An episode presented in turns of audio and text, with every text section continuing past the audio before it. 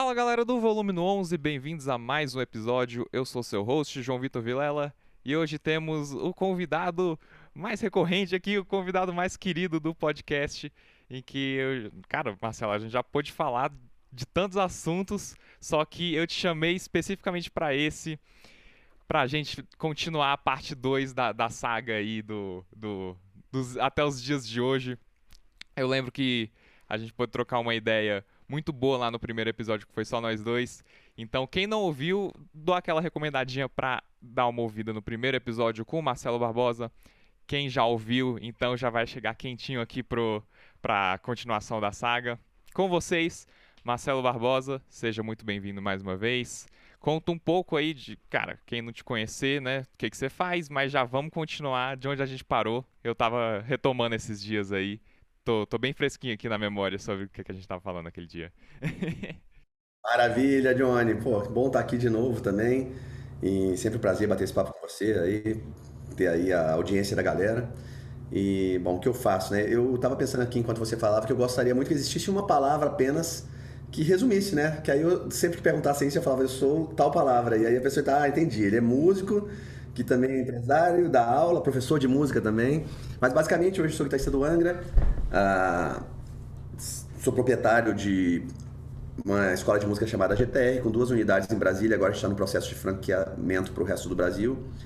E do MB Guitar Academy também, é, que é um curso online que hoje atende mais de 7 mil pessoas do Brasil e do mundo. Um curso online de guitarra, né? E, enfim, essas são as principais coisas que eu faço. Tem outras, mas eu acho que não tem por que a gente se prolongar muito nisso. Músico barra empreendedor barra professor, vamos chamar assim. Cara, e é isso que é bom. Você acredita que eu tava fazendo uma reflexão, assim, esses dias sobre... Pô, será se tudo que eu tô estudando, assim, sei lá, vale a pena? Às vezes eu devia pegar mais leve, assim, em estudar coisas que eu tenho um pouco de incerteza se vai para algum lugar. Eu tava fazendo essa reflexão com estudo de de composição, arranjo e partitura, aquele negócio mais fechadinho, assim, mais empacotadinho, né? Já, já, tem, já tem toda uma cultura e era um negócio que eu tava com medo de colocar o pé na água, sabe? E com tudo. Aí eu fui vendo as coisas se desenrolarem, quando eu menos percebia, eu já começava a colocar nas minhas próprias composições, assim, de rock, no meu próprio jeito de tocar. Eu falei, opa, peraí, tá dando resultado. Demorou um pouquinho, mas deu resultado.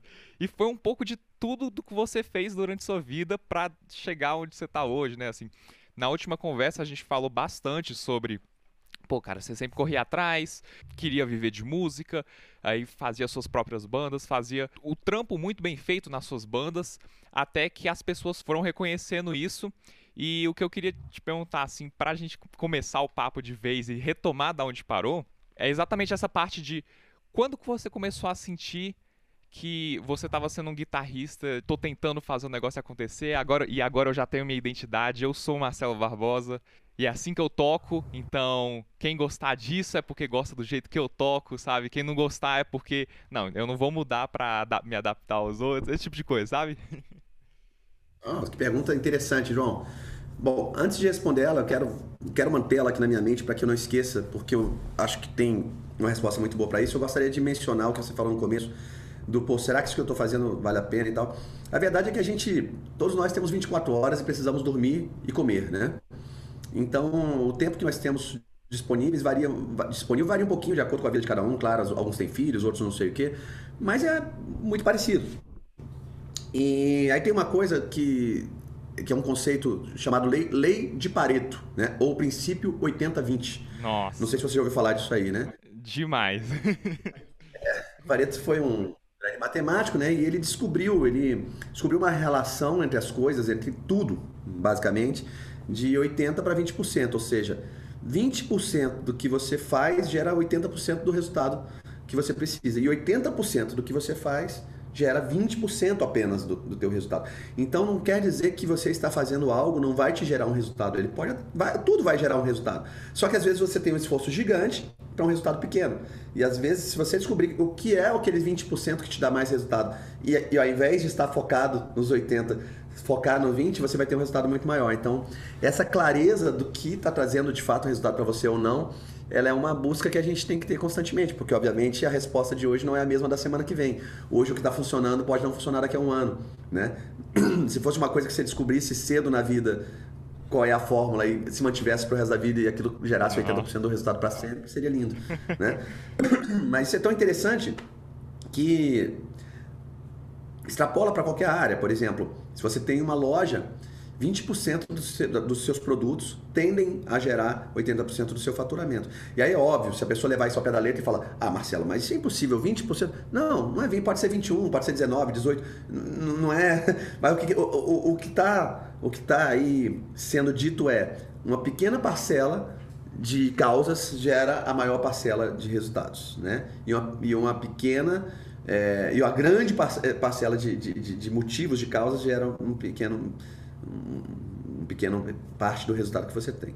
Então eu acho que sim, essa sua, esse seu questionamento é um questionamento feito por pessoas inteligentes, né? Que a gente sabe que você tem pouco tempo, que o tempo é finito e você tem que falar, tá, beleza, desse tempo que eu tenho que, que, que, onde eu de, deposito mais energia, exato, né? Exato. Onde eu coloco mais esforço, porque eu preciso, obviamente, começar a ter resultados para que eu possa até, é. a, a, até mesmo continuar né? nessa dedicação, né? Uhum.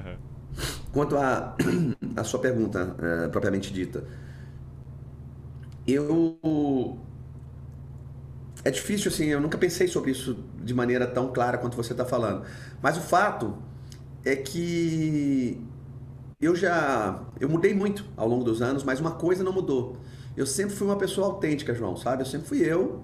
E assim, não importa se tá todo mundo bebendo. Eu, eu por exemplo, eu gosto muito de tomar um vinho hoje em dia. Mas eu bebi a primeira vez na vida, tipo, com 25 anos de idade. Na vida. São os dois, então. é, então assim, não, não foi por influência dos outros, foi porque naquele momento eu falei, cara, eu gostaria de experimentar como é que é comer um bom prato e tomar um vinho, né?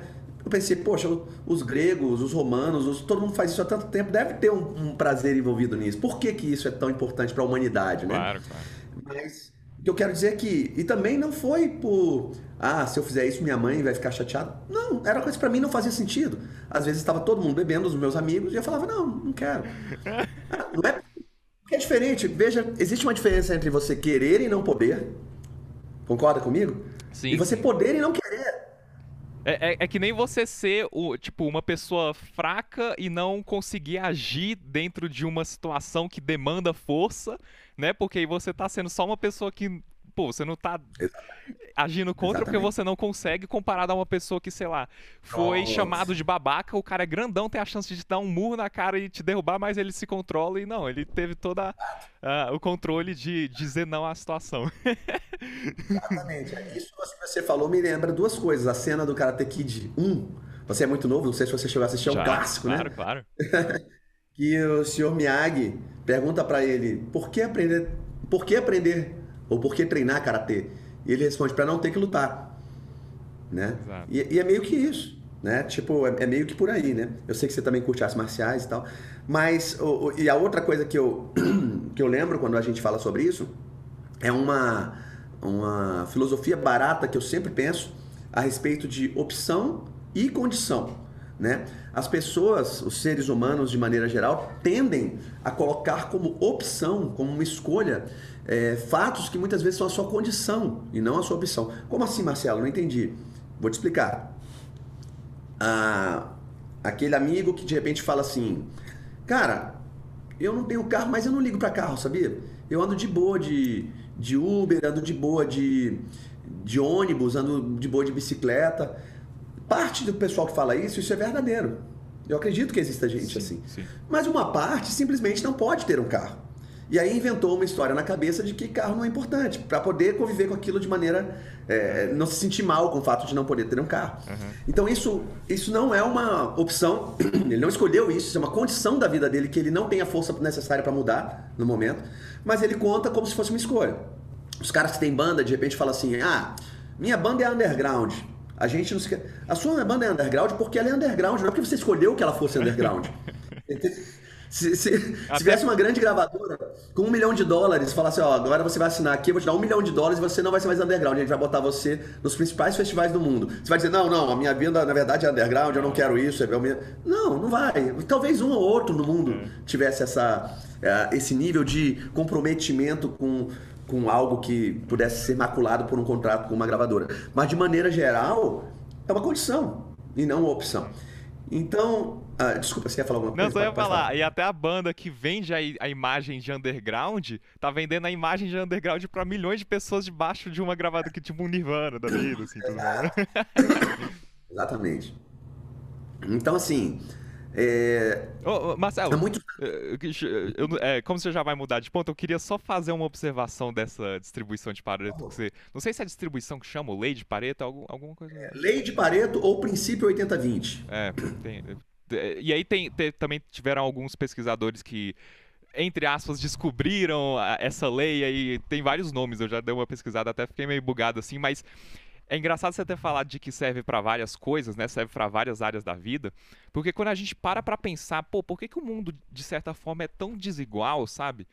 E você, e você pensa assim numa situação hipotética mesmo, só que é, ajuda muito a gente a, a conseguir abstrair a coisa e a entender.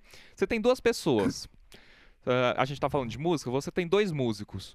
Um guitarrista que toca bem, que vai conseguir gravar seu, é, seu álbum, sei lá, você está precisando de um guitarrista, ele, ele vai entregar na hora que você precisa, beleza. Outro que, tipo, tá chegando lá, mas ainda não chegou. E, e eles estão, digamos assim, no mesmo nível de, de visibilidade. Então, a primeira pessoa que vai querer gravar com eles vai lá e chama o melhor. Beleza esse melhor, ele vai começar a ter um pouco mais de visibilidade, já tem um pouco mais de portfólio, já gravou uma música. Então, se chega mais outra pessoa falando, cara, quem que é o, o, o, o, melhor guitarrista aqui da, da cidade, sei lá. Pode ser que até que o outro chegou num nível parecido, mais ou menos desse outro, mas o outro já, já começou a fazer uma coisa. Então, essa outra proposta vai ir pro cara que já recebeu uma proposta, porque ele já é mais confiável. Aí chega outra proposta, chega outra coisa, tudo vai chegando em cima do cara que já conseguiu fazer a coisa e ir pra frente né? Enquanto a pessoa que. É por isso que eu ouço assim, muitas pessoas que falam desse ramo de empreendedorismo também. Às vezes a maior dificuldade de você conseguir vender um produto, um serviço, é fazer a primeira venda. Porque você precisa fazer com que as pessoas, tipo assim. Você tá, vend... tá vendendo, comprando o voto de confiança e a pessoa fala bem assim, pô, é, ninguém deu esse voto antes, será que tem alguma coisa errada aqui? Agora, quando várias pessoas já seguiram esse caminho, aí, aí já, já, você já, quase que automaticamente já confia, porque você sabe que aquilo é um caminho seguro. E aí, consequentemente, é claro que é uma situação hipotética assim que, não, que é bem simples, mas é, a pessoa que começa já engatando tudo, ela vai crescendo mais e mais por por estar mais no meio, por aprove conseguir aproveitar mais a oportunidade, o cara que não tem tanta visibilidade tem que se esforçar mais. E, e... Vamos lembrar que esse cara que tem mais visibilidade, um dia ele não teve, né? Eu penso assim, concordo com você, mas, mas fazendo um, um adendo, né? Uhum. Somando ao que você disse. Uhum. Isso aí tem a ver com branding, né? Tem a ver com top of mind na verdade. Que não é visto, não é lembrado, o cara tá, tá ali mais envolvido com as pessoas. Tem a ver com, tem a ver com, com networking. Tem a ver com claro. você conhecer as pessoas. De repente você grava. Se você grava essa primeira música com o fulano XYZ e ele nunca mais te chama, não muda muita coisa. Mas de repente você grava essa primeira música com um grande diretor musical que está sempre fazendo discos e ele gostou de você.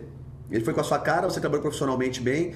E aí existe um mérito do teu de você estar pronto para a oportunidade. com relação a ah, você fala assim, aí os dois são mais ou menos bons, mas chamam melhor. Hum, eu tenho um pouco de, de, dificuldade de ver dessa forma não, pelo é, seguinte. Pode falar, pode falar o que, que você acha que tá errado aí, mas vai. Não, não, eu vou te explicar o que, que eu, que eu penso disso, né? É.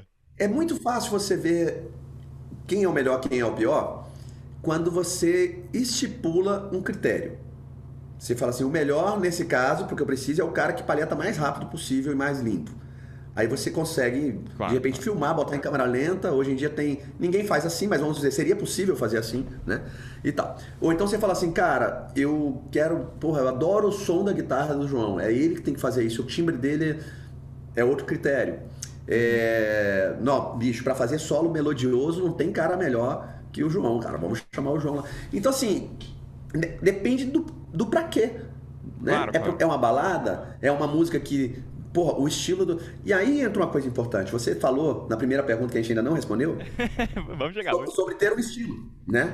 Vai, quando você vai. tem uma marca pessoal, quando você tem uma marca registrada, não existe mais. Sai um pouco dessa coisa do melhor e do pior. Sim. Porque entra um pouco no, no. O que eu gosto é de ouvir o João tocar. Uhum. O jeito de guitarra que eu curto. Ah, mas o fulano faz arpejo com o tap com as mãos trocadas. Não importa, eu, eu, eu, eu, acho bonito, eu acho até legal quando eu olho o cara tocando e falo, caramba, o cara é bom mesmo. Mas na hora que eu ponho o meu CD aqui pra ouvir, eu quero ouvir a música, é a música que me toca. Então tem a conexão que você vai ter, porque cada pessoa se conecta com, com sons, com, com, com é, estímulos diferentes, por motivos diferentes. Cada um tem sua história, cada um tem a sua. Né? Eu uhum. gosto de música cerebral, por exemplo. Eu sou um cara que gosta de ler. Eu gosto de. Músicas que, que não me digamos assim, é, que não tenham estímulos que eu, que eu ouço e falo, nossa, que, que interessante isso. Eu ouço um pouco, mas depois eu, não, não prende a minha atenção, você sim, entende? Sim. É, aí você pode falar, ah, mas música também é entretenimento. É, música também é entretenimento, mas a minha relação com a música, ela é de entretenimento, mas ela vai além do entretenimento e eu sei que a sua também. E a maioria das pessoas não. Mas esse sou eu. Então, quando eu escolho algo para ouvir, quando eu escolho um músico para tocar comigo, quando eu escolho, eu, eu uso esse critério porque para mim ele é um critério importante, né? Ah, você quer falar alguma coisa? Manda não, eu, só, eu, só, me expressei mal, assim, realmente. Eu quis dizer melhor no sentido de, tipo, um já tá pronto, sabe? Outro tá quase pronto pra encarar Legal. o desafio, sabe? Entendi o que você tá falando. Sim, isso sim. Isso, isso, isso existe sim. E, e estar pronto é algo que a gente tem que estar o tempo todo se preparando para isso, né? Uhum. Porque tem uma frase, tem uma definição de sorte que eu gosto muito que é essa, né? Que é sorte é quando uma oportunidade encontra alguém preparado para aproveitar essa oportunidade, né? Sim, sim.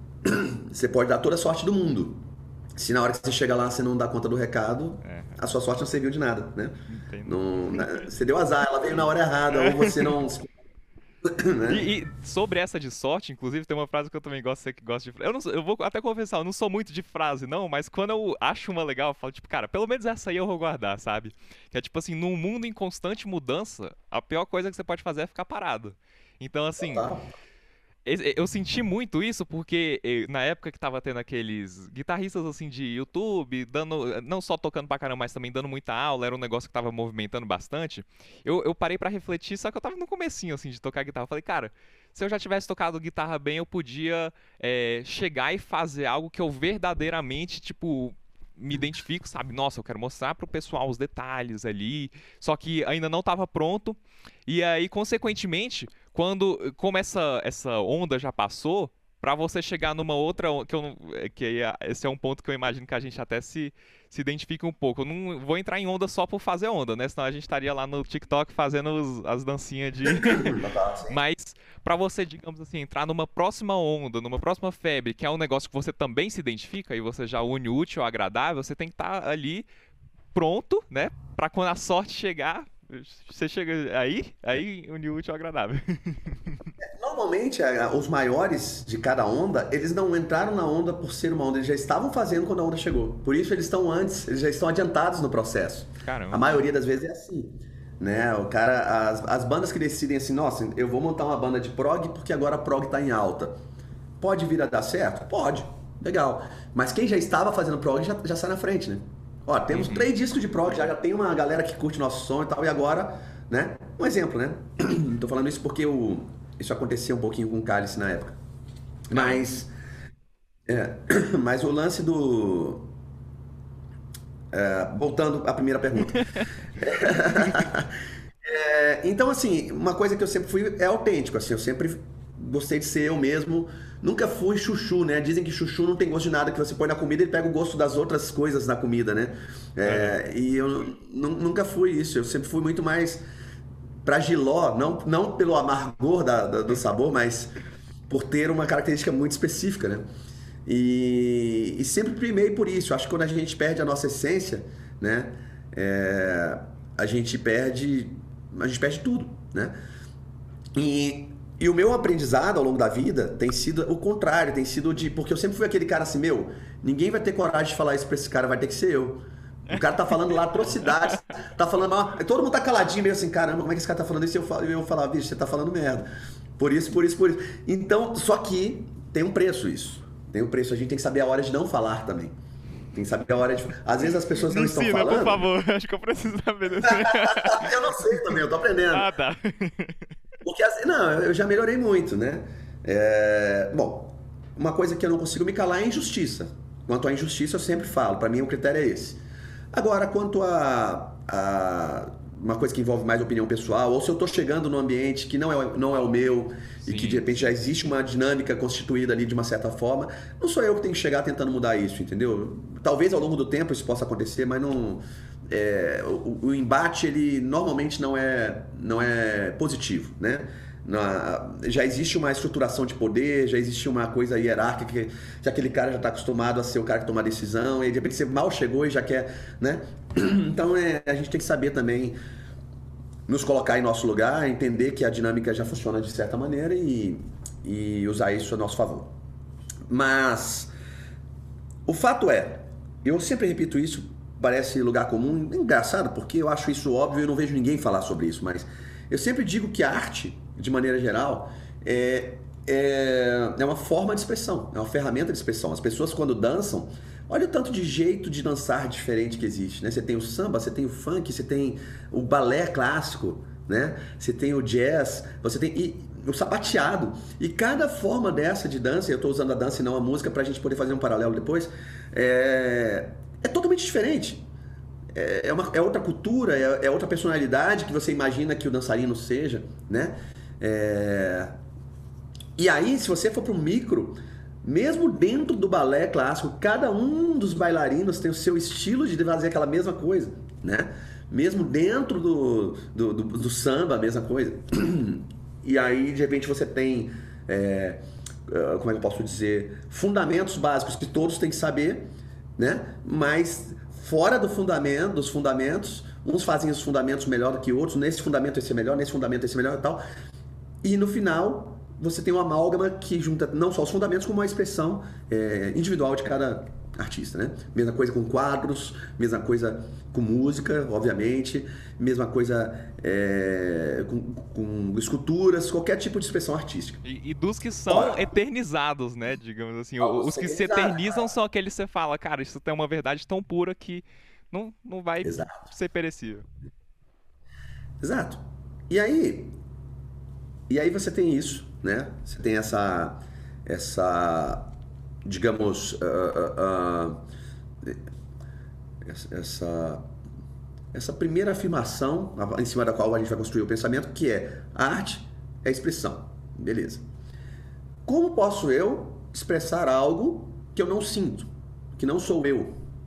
Certo? Então, em tese, nós já somos únicos independente de qualquer coisa. Quem toca e quem não toca. Você é o conjunto das suas experiências, do que você viveu, de quem é seu pai, sua mãe, avô, tio, né? Como você, a tua forma de ver a vida, de sentir a vida, passa por tudo isso.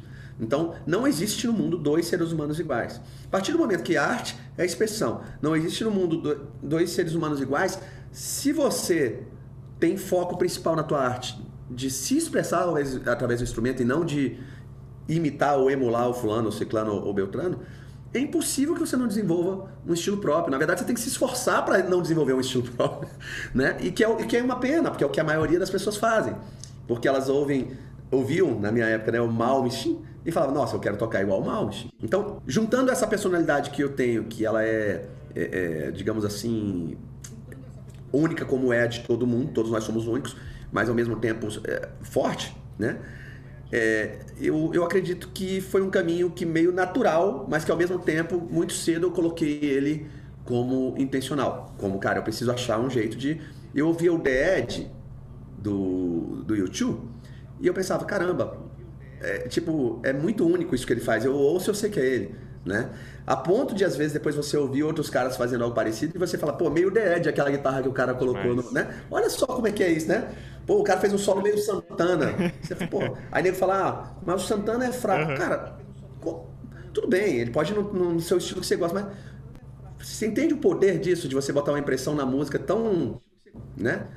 É, seja através de um timbre, através de um jeito de tocar, enfim, de uma linguagem musical, uhum. né? Então, eu sempre busquei isso. Claro que continuo buscando, vou morrer, né? Tentando é, buscar isso. E acredito que ali pelos. Hum, talvez.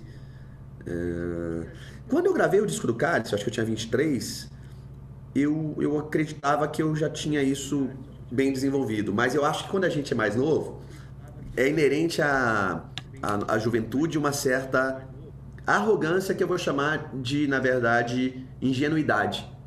Você é ingênuo, você acha assim, nossa, isso que eu faço aqui é tão especial, sabe? Mas não é por arrogância, é porque de repente você, você é ingênuo, você não conhece tanto quanto você conhece. Então, quão errado você tava quando, aos 23? eu acho que assim, eu, eu, eu não estava totalmente errado. Eu estava num caminho bom, mas eu achava que eu estava à frente ah, do que eu estava. Entendi, entendi. No, assim, eu não estava no caminho errado. Eu não estava andando pro lado contrário, mas eh, eu tinha uma visão. O que foi importante, tá? E aí é que tá. Foi importante também, porque eu já eu tinha uma postura e uma confiança de que eu estava nesse caminho. Não era uma mentira. Sim. Eu não estava assim, estou mentindo para as pessoas e para mim mesmo, na verdade. Não, eu realmente acreditava naquilo. Hoje, quando eu ouço, eu tenho orgulho do, do disco que foi gravado quando eu tinha 20 e poucos anos. Eu, eu ouço e falo, caralho, que massa, né? A gente era tão novo e fez isso aí e tal. Eu tenho orgulho, não acho que. Não me decepciona, não é isso. É, continuo achando que era um trabalho muito acima da média, principalmente levando em conta a época e, e a idade da galera.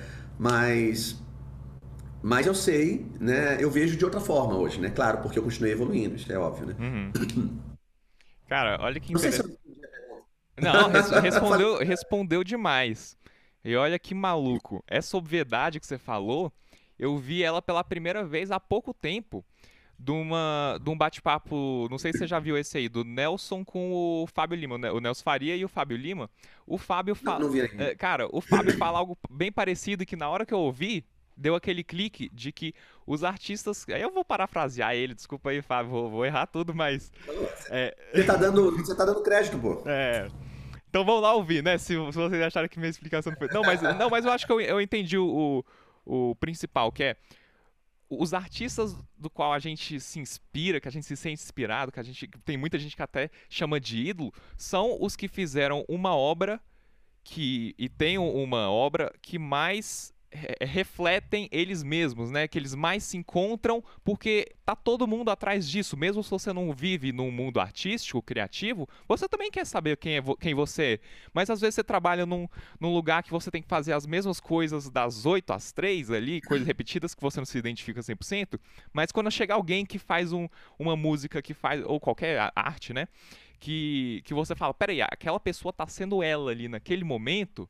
Então, você fala assim, pô, eu quero ser que nem ela, eu também quero me descobrir. E aí chega né, quase que. Né, eu, eu, eu citei o nome da banda, mas agora eu tô falando do, do, conceito filosófico budista, mas chega quase que num nirvana, né? De, de, de paz, de, de espírito, porque é, é, isso, assim. Aí eu, eu até tenho ciência de que eu te fiz uma pergunta meio 880, eu não gosto muito dessas. Eu fiz besteira assim, mas, mas você, sou, você soube responder bem, de, de tipo, pô, qual foi o momento, né? Qual foi o. Tchá, e aí tudo mudou depois de certo momento. Isso raramente acontece, né? Assim, pode ter grandes acontecimentos, mas a gente. Não teve, não teve um momento, tá? Mas teve um. Não teve esse momento do clique, mas teve um momento que foi uma confirmação. Isso. Que não foi nem, foi nem feita por mim, foi feita por um amigo. Em dado momento, o Eduardo Danui, que ia entrar no Almar, decidiu que não ia mais, me indicou e o pessoal do Almar me chamou. E eles eram todos de São Paulo e só eu de Brasília. E eu tava conversando com um amigo meu e eu falei, caramba, né, cara, tanto que tá, tá bom em São Paulo e aí os caras me chamam, eu aqui em Brasília, né, ter que, ter que pagar passagem de avião e tudo, né. E ele falou assim, Marcelo, você tá numa fase já que não é quem toca mais, eles querem o seu som. Eles querem você tocando, não é, não é, não importa se, não, não é mais isso, já tá no E eu nessa hora falei, pô, faz sentido, né? Faz, faz muito sentido. Então, eu acho que foi por aí. E essa coisa que você disse, né, do, do, é, do Fábio Lima, né? Achei muito interessante. E tem uma pergunta para te fazer. Quantos Van Halens você acha que o mundo precisa? Quantos Só... Van Halen são, iguais ao Van Halen são necessários? Sim, só um, né? Porque depois dele acabou, assim, de certa forma. Claro. Tem um monte de gente que imitou. Mas pra quê? Já tem o Van Halen. Você entende o que eu quero dizer? Sim, claro. Quantos Jimi Hendrix? Fico de cara, até hoje, cara. Tem o Jimi Hendrix morreu, tem, sei lá, 40 anos. Nego até hoje, com o mesmo extrato, buscando o mesmo som, tocando do mesmo jeito, não porque o Hendrix... Legal, mas... Pô, não faz isso comigo, cara. É... Deve ter algo, deve ter algo aí dentro de você. você... Com é, tem os caras que vão além. Tem uns caras que se vestem igual, né? Eu lembro que na época do Steve Vai, os caras compravam bota. Eu entendo isso na adolescência, porque na adolescência a gente precisa. É, é, a gente precisa de modelos, né? A gente tem, a, além da figura paterna e da materna, a gente precisa de modelos que, cara, isso aqui é uma referência, eu quero ir por aqui. Mas quando você já é um cara adulto, isso me assusta, cara. Isso me assusta, sabe? Assim, é uma. Em algum momento não foi feita uma transição que seria importante a de você se encontrar. E muitas vezes é necessário que é necessário que você deliberadamente pare de fazer certas coisas. Que nem o Pat Metheny com o Wes Montgomery, né? Na época o cara teve que parar de ouvir ele pra não se tornar um Wes Montgomery inferior, digamos assim. Exato, exato. E eu digo, tem uma outra, né? Tem uma outra que vai além disso, né? Eu, eu fiz alguns cursos de verão com, com, com um guitarrista incrível, fantástico, fenomenal. Né? Fiz com, com, alguns, né? A Escola de Música de Brasília organizava, não sei se ainda faz, mas uns eventos é, incríveis. E o Lula Galvão vinha muito dar curso de verão, fiz duas vezes. E uma vez eu falei com ele, pô, é, caramba, você tocando, né? Tão bonito tal. Ele é incrível, né? O Lula, é, pô, eu acho que você é, eu ouvi muito o Pat Metheny, né, na época, isso tem mais de 10 anos. E ele falou assim: "Não, cara, eu não ouço nada, eu já ouvi muito". Eu falei: "Como assim, senhor?" Ele falou: "Não, eu tenho 10 anos que eu não ouço, eu não não pode, não, não toca Pat Metheny". Porque já me influenciou tanto, eu não quero mais, eu ouço outras coisas, né? E aí nessa hora, e nessa época eu sempre fui um grande fã de Dream Theater. Nesse momento eu decidi parar de ouvir Dream Theater, você acredita? Eu ainda ouço, mas muito raramente. Eu quase não, eu não tenho os amigos dos fãs de Dream Theater. Marcelo, você viu? Saiu um single? Não vi. Não vi. Eu me desconectei. é, ele e o Vai são influências muito grandes para mim e e eu achava que deliberadamente eu precisava me afastar um pouco mesmo, não, não por não gostar, por gostar demais. Sabe? Eu gosto tanto e corre o risco de eu disso atrapalhar esse meu desenvolvimento de certa forma, sabe? Sim. E claro, não é proibido, não é uma eu ouço às vezes, eu, eu fiz o Iraq Teaching outro dia do, do Liquid Tension e tal, mas assim, não fico ouvindo como eu ficava, cara. Eu ficava ouvindo muito tempo, sabe? É, tirando música e tentando entender o que foi feito e tal. Já foi feio. O que eu precisava aprender disso, eu, eu dediquei o tempo necessário para isso e, e foi muito bom e faz parte da minha formação e tá ótimo. Mas se você não, não abre para outras coisas, você acaba correndo o risco de, de ficar muito parecido com, com o que já existe, né? Uhum. É a, a, frase, né? If you love it, let it go. então, tipo, só let it go, let it go. é, aí, olha que, cara, olha que interessante, assim. Eu, eu, tô, no, eu tô começando a ter, ter, esse mesmo sentimento da minha parte com o Govan, assim. Eu falo, cara, para de ouvir Govan, você só, você só ouve o cara, né? Porque de todos os músicos foi o que eu falei assim, é aí, é aí que eu quero chegar. Tipo, é... mas chegou num ponto que eu falei assim, cara, se eu só quiser chegar aí, eu não vou passar daí, porque. É, né? Não tem, não, é, não tem passar. Você não vai passar nunca do Govan, porque ninguém vai passar do Govan. Você vai chegar no mesmo nível. Você tem que buscar o um mesmo nível de proficiência na música com a sua linguagem. Sim, sim. É isso. Uhum. Né? Você. É, se você. Pô, você ouve, sei lá, caras como o Alan Rosworth tocar. Você fala, caralho, né? Não, como é que chega nesse nível? Nem o Govan, que é um monstro, faz o que o cara fazia, exatamente, com a mesma maestria. E vice-versa também não acontece. Então, assim, você pode até dizer, pro meu gosto pessoal, eu gosto mais de ouvir o Govan tocar. Mas como é que você vai dizer ele é um músico melhor do que foi o Alan. Você entende o que eu quero dizer? Uhum, exatamente. O cara que é, que é, um grande fã do Alan, provavelmente vai dizer, cara, o Govan é incrível, mas, pô, tô falando do Alan, né? E o cara que é um grande fã do Van Halen vai falar, ah, bicho, esse, o Van Halen botava esses caras tudo no... Imagina, em 79 o cara fez lá Europe, sei lá, né? Vai, cada um vai usar o seu critério, né? E aí isso vira uma vira uma coisa que não é pra música ser, uma conversa de doido, uma conversa que, cara, isso não importa no final das contas, exato, entendeu? Exato. Isso só importa na internet, nos fóruns, nos. Normalmente é quem não tá tocando guitarra, quem tá escrevendo no, no fórum lá o que acha. É, sabe? Vou, enca vou, encaminhar depois esse trecho aqui cortado pra você, pra quando alguém te fazer uma pergunta, quem que é melhor, X ou Y, né? Aí você fala. Ouve aí, porque é, é, vira uma pergunta boba, né, de certa maneira, assim, tipo em, em, a partir de certo nível, sim, tá? Existe sim o melhor e o pior. É, quando o músico está em formação, né? Sim. É, é, é, claro, né? Se um cara não consegue fazer pestana ainda e o outro faz o acorde de Fá maior na primeira casa com facilidade, provavelmente esse cara é melhor do que o outro. Mas a partir do momento em que, ó, estamos falando em nível profissional, né? A partir daquele momento, as diferenças começam a ser mais sutis. E quanto mais você sobe, mais sutil é. Uhum. Por isso que a gente fala que tem caras que são pontos fora da curva. Porque tá ali a maçaroca, e aí de repente tem um cara que você fala, meu, esse cara é diferente. Esse cara atingiu um, um né? E essa diferença ela pode ser por vários motivos, pode ser pelo que ele toca, pelos resultados que ele teve, com que ele toca. O que, que é mais importante? Tem uma pergunta. Estava pensando sobre isso ontem. O que, que é mais importante? O que você tem em termos de talento, de, de recurso financeiro, de ambiente familiar, do que for, não importa. Então, o que você tem, não no sentido de posse de objetos, também, mas não só nesse sentido. Uhum. Ou o que você faz com o que você tem. O que eu tenho ou o que eu faço? Ah, com... o, o, que, o que eu faço, o que eu faço, com certeza. Óbvio. Uhum. Esse é o ponto. Então, tudo eu, bem. Só, só, fazer uma observação, assim, que eu demorei um segundinho aqui pra raciocinar o que, que você falou, mas é, é tipo, pô, o que, que é importante, né? Você saber fazer aquele um trilhão de técnicas, só que no final você não sabe fazer música? Isso é melhor você fazer uma música, Exato. né? ou, ou você sabe um trilhão de técnicas, você faz algumas músicas, mas você tem 55 anos e mora no sótão da casa do seu pai porque você não consegue gerar recurso com a música que você faz, com o seu talento né?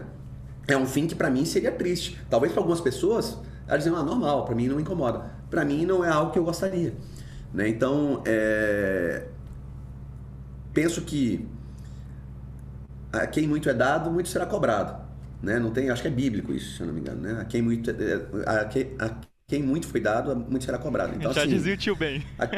Brincando. Oi, oi? Não, já dizia o tio Ben, né? é, exatamente. Exatamente. Grandes poderes vêm com grandes responsabilidades. Então, assim, tem muita gente que, que são grandes músicos mesmo, tocam muito bem e tal, e não conseguem gerar um bom resultado com aquilo. E aí, às vezes, normalmente, é, vem aquele discurso da falta de oportunidade, que pode ter uma parcela, sim, de, ver, de verdade nele, né? Mas as oportunidades a gente tem que a gente tem que gerar essas oportunidades também, né? Ontem nós estávamos tocando 010 tocou no, no primeiro bar. Eu conheço o dono lá, um dos donos, né? É uma, são sócios. E os caras gostam muito das 010 e tal. Então a gente queria que a gente fizesse toda semana. Falou, não, não fazer toda semana, não, fazer 15, 15 dias, quinta-feira e tal. E é um show assim que a galera toca sentado, não, não, não, tem aquela vibe do show que você viu lá no K, entendeu? Uhum. Mas, enfim, a galera da banda precisa trabalhar, eu não quero atrapalhar isso também, enfim. Tamo lá e sempre acaba sendo divertido, porque quando estamos nós cinco juntos, a gente sempre brinca, sempre conversa, é, tem sido muito gostoso por isso. Mas profissionalmente, para mim é meio. Uh, como posso dizer? É, não é algo que eu, que eu estaria fazendo normalmente, não fosse um esses... foco, né? Digamos assim, não seria um foco. É. Aí eu tava, saí de lá, vim para casa e o tecladista falou assim: Marcelo, eu passei seu telefone para um cara chamado Fulano, não vou ficar citando nomes aqui porque talvez ele seja conhecido, é, e ele é de uma rede de TV e ele tava no show, ele adorou, ele tá de cara, ele já tinha fechado com uma banda para um evento da rede de TV lá e ele quer cancelar e quer fazer com a gente. Ele vai te procurar amanhã. Eu falei, pô, ótimo, beleza. E aí eu fiquei pensando, caramba, né? O que a gente não pode é ficar parado em casa, né? Achando que as coisas, as oportunidades vão surgir do, de uma coisa que de repente você falaria assim, ah, quinta-feira, vou lá tocar, não é, não, é um, não é um show num palco grande, com iluminação, não, sei, não vou fazer isso. Mas, mas você não sabe os desdobramentos dessas coisas quando você está nativa, quando você está trabalhando de fato, né?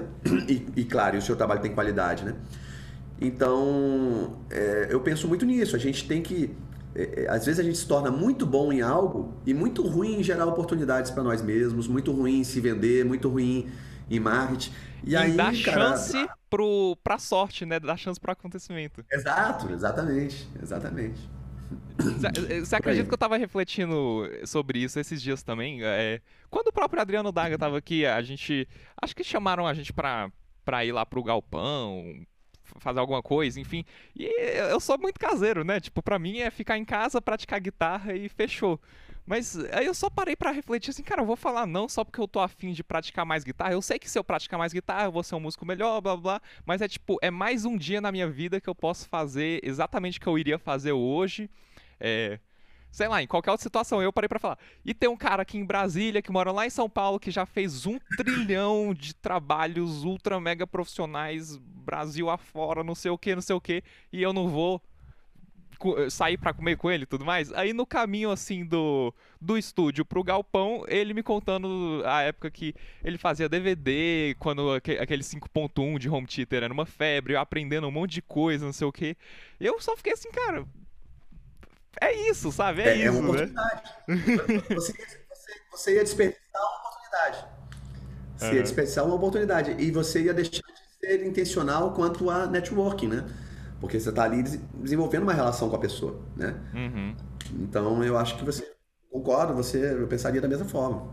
Se eu quiser, quando eu chegar de lá, eu toco um pouco mais de guitarra, né? Não tem problema, eu vou lá, janto e venho para casa tocar guitarra, uhum. se for o caso. É. Cara, tanto é que o. Que tipo essa, essa eu, agora que eu paro para olhar para trás, assim, essa mentalidade de ser muito, nossa, eu tenho que ser o melhor, eu tenho que praticar pra caramba, que, que eu acho muito justo as pessoas que têm esse espírito de, cara, quero ficar melhor, quero ficar melhor, quero ser algo, sempre fazer algo que eu quero que, que fique pra mim cada vez melhor, não sei o que, não sei o que. Aí eu fico olhando pra trás, cara, eu já devo ter deixado passar muita coisa, assim, só por ficar na minha, sabe? E falar, não, esse é o caminho, esse é o caminho. é muito novo, imagina, cara, imagina. Pode até ser, pode até ser que sim, mas não, nesse momento foi importante, foi a decisão que você fez. Agora você pode fazer algumas outras e balancear mais as coisas. É, a, a, verdade é que essa coisa de ser o melhor, né, parece, parece piegas, né, mas a gente tem que ser melhor que a gente foi ontem, porque quando a gente fala em ser o melhor, é, tudo vira um, uma forma de medida. Então você, você nunca vai ser o melhor em tudo. Então, assim, você é o melhor. Aí você desenvolve uma técnica de ligado, um fraseado com ligado, que nem o Tom Coelho, assim. Aí você fala, pô, mas eu não palheto igual o Paul Gilbert então eu não sou o melhor, né? Você nunca, você vai começar a usar vários critérios e, e, isso traz uma frustração enorme, porque você nunca vai ser o melhor em tudo, Exato. né?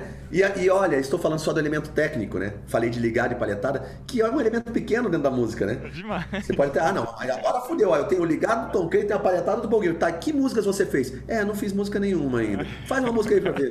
Sua música é ruim porque você não. Sua música é ruim porque você não, não praticou fazer música, né? Então. É muito louco isso. No final das contas, a, a, a, parte técnica, e olha que eu falo isso, apesar de me considerar um guitarrista é, técnico, um guitarrista que liga para técnica, mas a parte técnica ela é uma ferramenta para o resto e não um fim. Ela é um meio, não não fim, entendeu? A gente às vezes acha que o fim é conseguir tocar a música da banda X, mas não, tá, pode ser um objetivo temporário, mas para que, que você vai conseguir tocar aquela música? Para que a sua técnica evolua até aquele nível e você consiga fazer música com aquilo. Senão não faz sentido. Uhum, uhum. Muita gente só chega até aí, né? Só vai até aí. É verdade. E é tá verdade. tudo bem também. Tá tudo bem também, mas a minha visão de música é um pouco mais. É, talvez artística do que isso, assim, né? É, eu vejo mais como expressão mesmo. Eu tento me lembrar sempre de que é isso, música, senão a gente entra numa, numa, numa espiral aí e esse espiral não é bom para ninguém, né? Você fica Sim. o tempo todo se comparando, o tempo todo tentando é, obter um resultado. É, e aí, quando eu falo resultado, eu digo resultado tanto no teu estudo quanto um resultado. É aquilo que eu falei, né? Pergunta que eu te fiz, né? O que é mais importante, o recurso ou o que você faz com o recurso? Exato. Né? É o que eu falar. Ué, tem milhões de músicas, tem milhões de músicas que venderam milhões de cópias e movimentaram o mundo inteiro e salvaram vidas de pessoas que não tem um solo de guitarra, cara. Você uhum. entende meu ponto? Uhum. É tipo, é tipo um, um, teste de humildade, né? Você consegue aceitar que isso é importante a partir do momento que você, eu diria até abre os olhos assim e fala, cara, é, né? Não é só isso, não é só esse, essa caixinha que eu me dediquei para ser o, me, o, o melhor, né? Ser, e tudo mais. Não é só isso. Sim, sim. Não, essa busca pela melhora contínua ela é importante, eu não desencorajo ela em ninguém. E eu sou assim, não só na música, eu sou assim em quase tudo que eu faço, né? Hoje com um pouco menos de autocobrança, porque se você não tomar cuidado também, é um caminho, você pode parar num lugar muito sombrio, mas é, mas ela é importante sim para quem, para quem, para quem busca o alto rendimento, para quem busca estar tá trabalhando em alta performance, cara. É, é, é esse nível, mas, mas não é exatamente uma cobrança pela cobrança, no, no, sentido de você não se sentir suficiente, sabe? É, essa sim. insuficiência. Essa, sabe, eu não sou bom o suficiente. Eu não, não, cara, eu tô no caminho, eu tô fazendo aqui, hoje eu melhorei um pouquinho e tal. E você olhar mais para sua evolução do que para o fato de você ainda não estar onde você gostaria de estar. Acho que essa é o. Uhum. Te... E no final, se você for, se você for suficientemente chato consigo mesmo, você não vai chegar nunca onde você realmente queria estar. Porque é como se fosse um, um, farol, né, iluminando. Você está dirigindo à noite, numa estrada escura, o farol ilumina até 100 metros na frente, só que o carro tá andando. Quando você chegar lá, você vai, não... porra. Você não vai chegar ao fim do farol, né? o farol vai junto contigo. O farol são seus olhos, é a tua observação da, né? Cara, te falar que eu tive que aprender isso na marra, assim, porque porque isso para mim foi um negócio de, de de. É, é, quando, é um negócio que a gente vai aprendendo aos poucos, né? É porque. Olha só, uma reflexão também que eu tava fazendo, que é essa aqui eu acho que você vai gostar.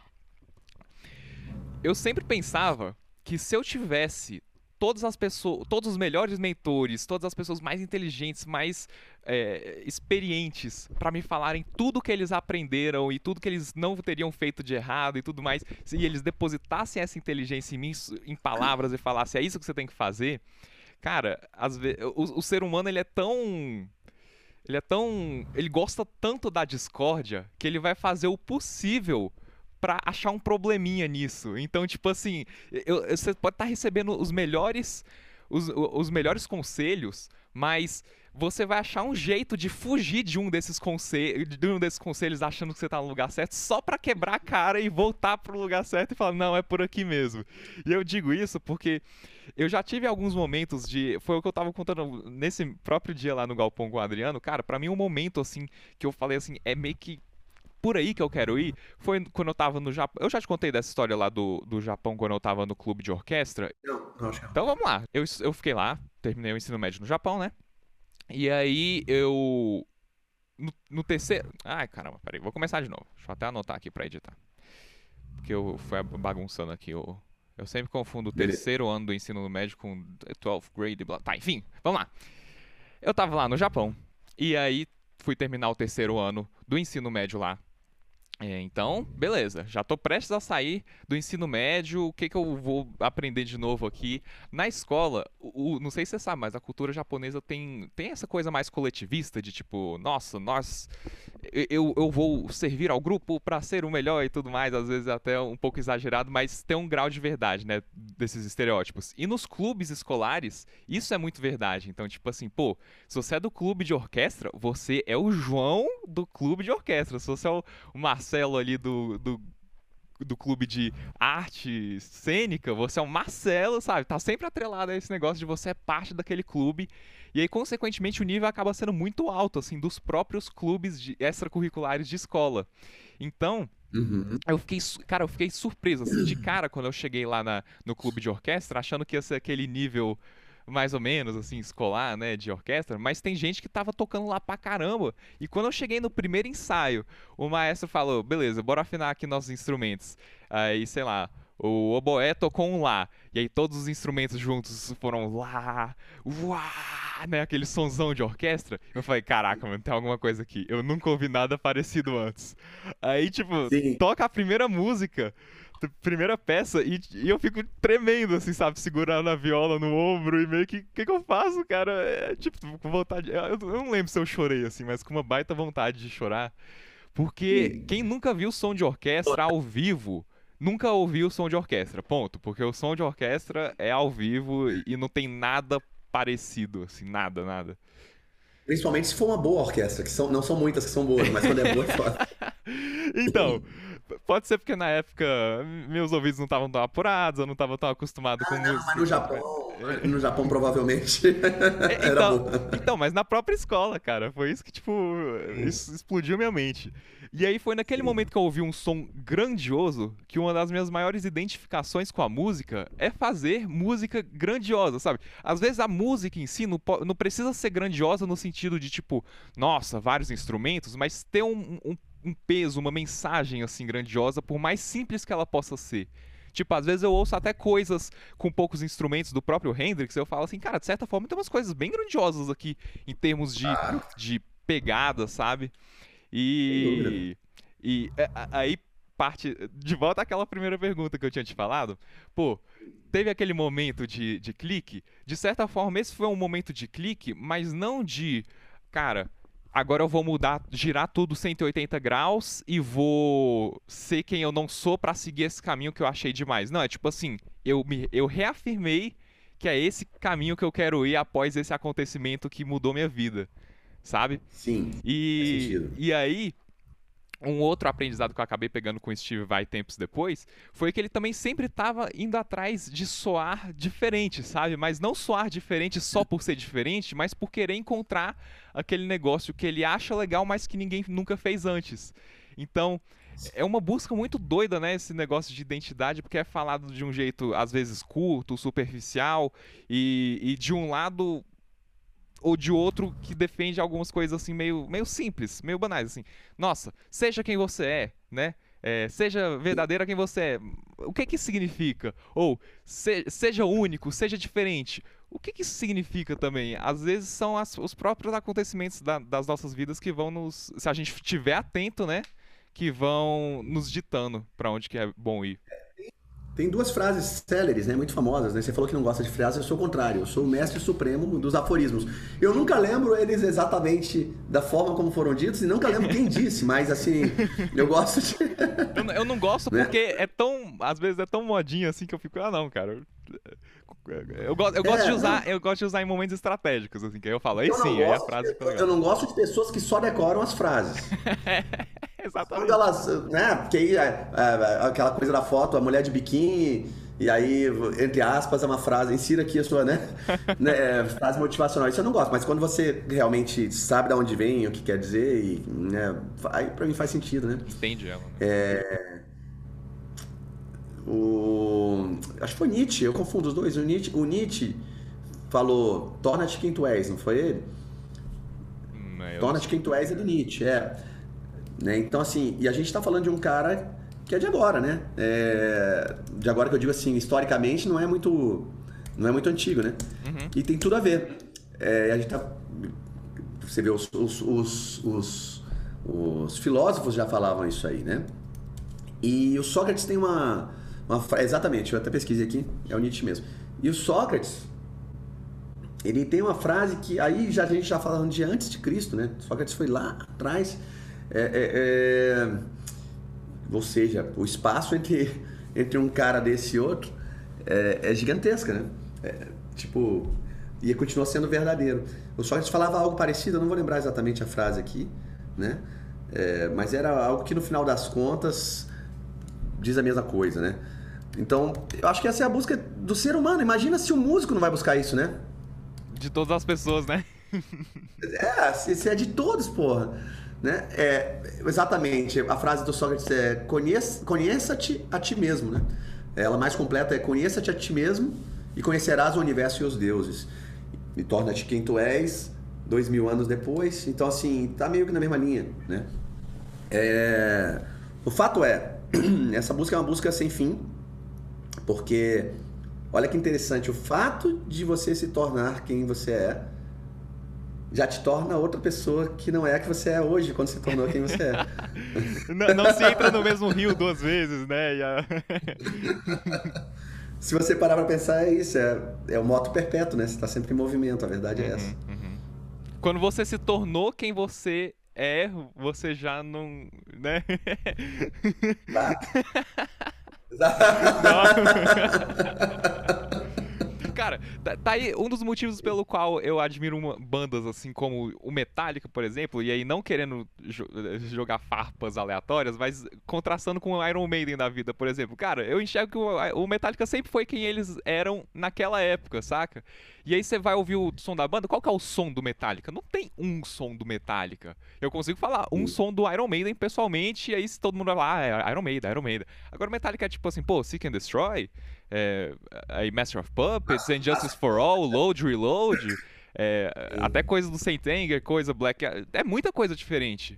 E, e... É, eu acredito que no caso do Iron seja uma escolha comercial. Né? Então, exatamente. É, é, é, é, foda, mas acredito que seja. Os caras. É, porque assim, o fã desse tipo de música.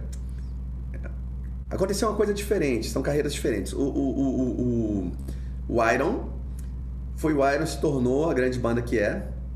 Em dado momento, o vocalista saiu e eles fizeram uma coisa muito ousada. Eles botaram um cara que cantava completamente diferente. Falar, foda-se. Sim. Agora é isso aqui. E nego cuspia nos caras durante o show. Tacava coisas, achou uma merda, o fã não, né? Então a banda meio que sofreu uma retração nesse momento. E depois ele voltou com o que fazia e voltou ao normal. Beleza. O caso do Metallica foi o contrário. Eles eram uma banda de trash, uma coisa bem extrema. Quando foram crescendo, e aí gravaram o Black Album, que era uma coisa mais direta, menos trash, pesado pra caramba, mas e aí viraram a maior banda do mundo. então a experiência do Metallica é foda, se a gente pode fazer o que quiser, porque né, a gente pode usar, porque pra gente deu certo. Então são. É engraçado isso, né? Porque não existe fórmula, cara. É um negócio muito doido. É, é. E aí, os caras que já eram fãs da época do Injustice for, for All e tal, são putos, porque dizem que eles se venderam. Né? Ah, não sei o quê. Tal. É, é mesmo, é, só que, graças a Deus, era uma parcela menor. A parcela que foi conquistada a partir do Black, do, do Black Album, a parcela é, é tão maior, né? Multiplicou por 100, por mil, por 100 mil o número de fãs que a banda tinha, que eles falaram, cara, eu, eu posso lidar com meia dúzia de haters para atingir toda essa outra é, parcela de público, né? Acho que ficou meio por aí. Sim, sim. E, e é, esses haters que estão até aí hoje em dia, né? Tanto do Metallica quanto do Iron Maiden. Eu não sou um hater do Iron Maiden, eu só escolho não gostar de ouvir as mesmas músicas de, em, sem, sem variações, né? Sei lá. Mas vou, vou, parar aqui porque senão vão, vão me cancelar. Vai, vai saber, né? Não? O... Se bem que eu não ligo. Tá, mas o. Eu, eu, apesar de eu concordar com você, eu gosto do Iron. Eu acho que tem músicas muito incríveis, assim. Tem, tem umas coisas muito emocionantes, assim. Eles sabem com aquela fórmula deles, é, extrair ainda pérolas muito interessantes, de, apesar, de, apesar de concordar que tem muita coisa parecida e então, tal. Isso, aí é, isso é um fato, né? Tá, tá isso é um fato, não vamos discutir fatos Exato, aqui. mas tá aí o negócio. Às vezes eles trazem ideias tão mais legais que, se eu, que eu paro pra pensar e falo assim, cara, se vocês só desapegarem um pouco daquilo que vocês sempre fizeram, né? É. Como é que a gente vai pegar e ensinar agora a essa altura do campeonato. Sim. Os caras do Iron Maiden a fazer o som deles, né? É, tipo, é, é, eu, eu, não sei se é, eu não sei se é aquele negócio de, de tipo, pô, a criatividade, né? Não sei se tem um limite assim, mas, mas é difícil você não fazer o que você sempre. Sei lá. O, o que eu quero é. dizer é o, é o, seguinte, tipo, é, deixar uma última mensagem aqui pra, pra quem. Pelo menos da minha parte, mas aí você pode falar se você tiver mais coisa aí. É, da, pelo menos da minha parte, assim, pra galera que estiver ouvindo, que às vezes é. Se você tiver uma noção de onde você quer ir e, e não tá lá ainda. Vamos lá, vou até explicar dando o meu exemplo, porque é o, é o que eu vou conseguir fazer de melhor. Eu sempre achei que a coisa que eu queria era, sei lá, quando eu começava a tocar guitarra, ah, quero tocar que nem Avenged Sevenfold. Nossa, Avenged Sevenfold. Aí foi até ouvir, sei lá, Megadeth. Ah, não, agora eu quero tocar que nem Mega... Aí foi até ouvir Angra, até é, quero tocar que nem Angra, mas não foi necessariamente tipo, pô, eu quero tocar, eu quero ser os guitarristas dessas bandas e tal, mas era tipo assim, eu quero usar des... o que eu gosto dessas bandas de um jeito que eu me identifico, sabe? E essa busca para mim tá sempre sendo um negócio de, de equilíbrio, porque ao mesmo tempo que eu quero colocar coisa metal mais tradicional, eu também quero que colocar música brasileira, eu também quero colocar música erudita, quero colocar algumas coisas eletrônicas. E tá aqui onde, tá aqui onde acho que vai minha, minha sugestão, quero ver se você concorda. Para mim é tipo assim, testa por um tempo, né? É, esse, essa, essas ideias que você vai tendo, porque você pode numa primeira instância, fazer esse teste provavelmente não vai soar legal, porque, tipo, pô, você não sabe nem como é que você faz as duas coisas conversarem, que são quase que é, uma antítese da outra, mas, mas vê, se te, vê se isso dá pano pra manga para você chegar onde você tá imaginando. Né? Acho que é aí que eu enxergo essa, essa nossa conversa de identidade musical, principalmente. É, não, sem dúvida. Tudo, tudo é teste e prática, né? Quando você testa, você está também praticando. É, não falam lá que o Thomas Edison demorou não sei quanto tempo para descobrir, né, como fazer a lâmpada lá, e quando ele errava, ele pensava, bom, descobri mais uma forma de não fazer, né? Exato. então, na pior das hipóteses, você vai estar descobrindo formas que não funcionam para fazer para a sonoridade ficar como você quer, né? É... Essa coisa Parece que você tá narrando o dia que eu tentei fazer acordes tétrades mais dissonantes com drive ligado. É tipo, eu quero fazer dar certo, mas não tá funcionando.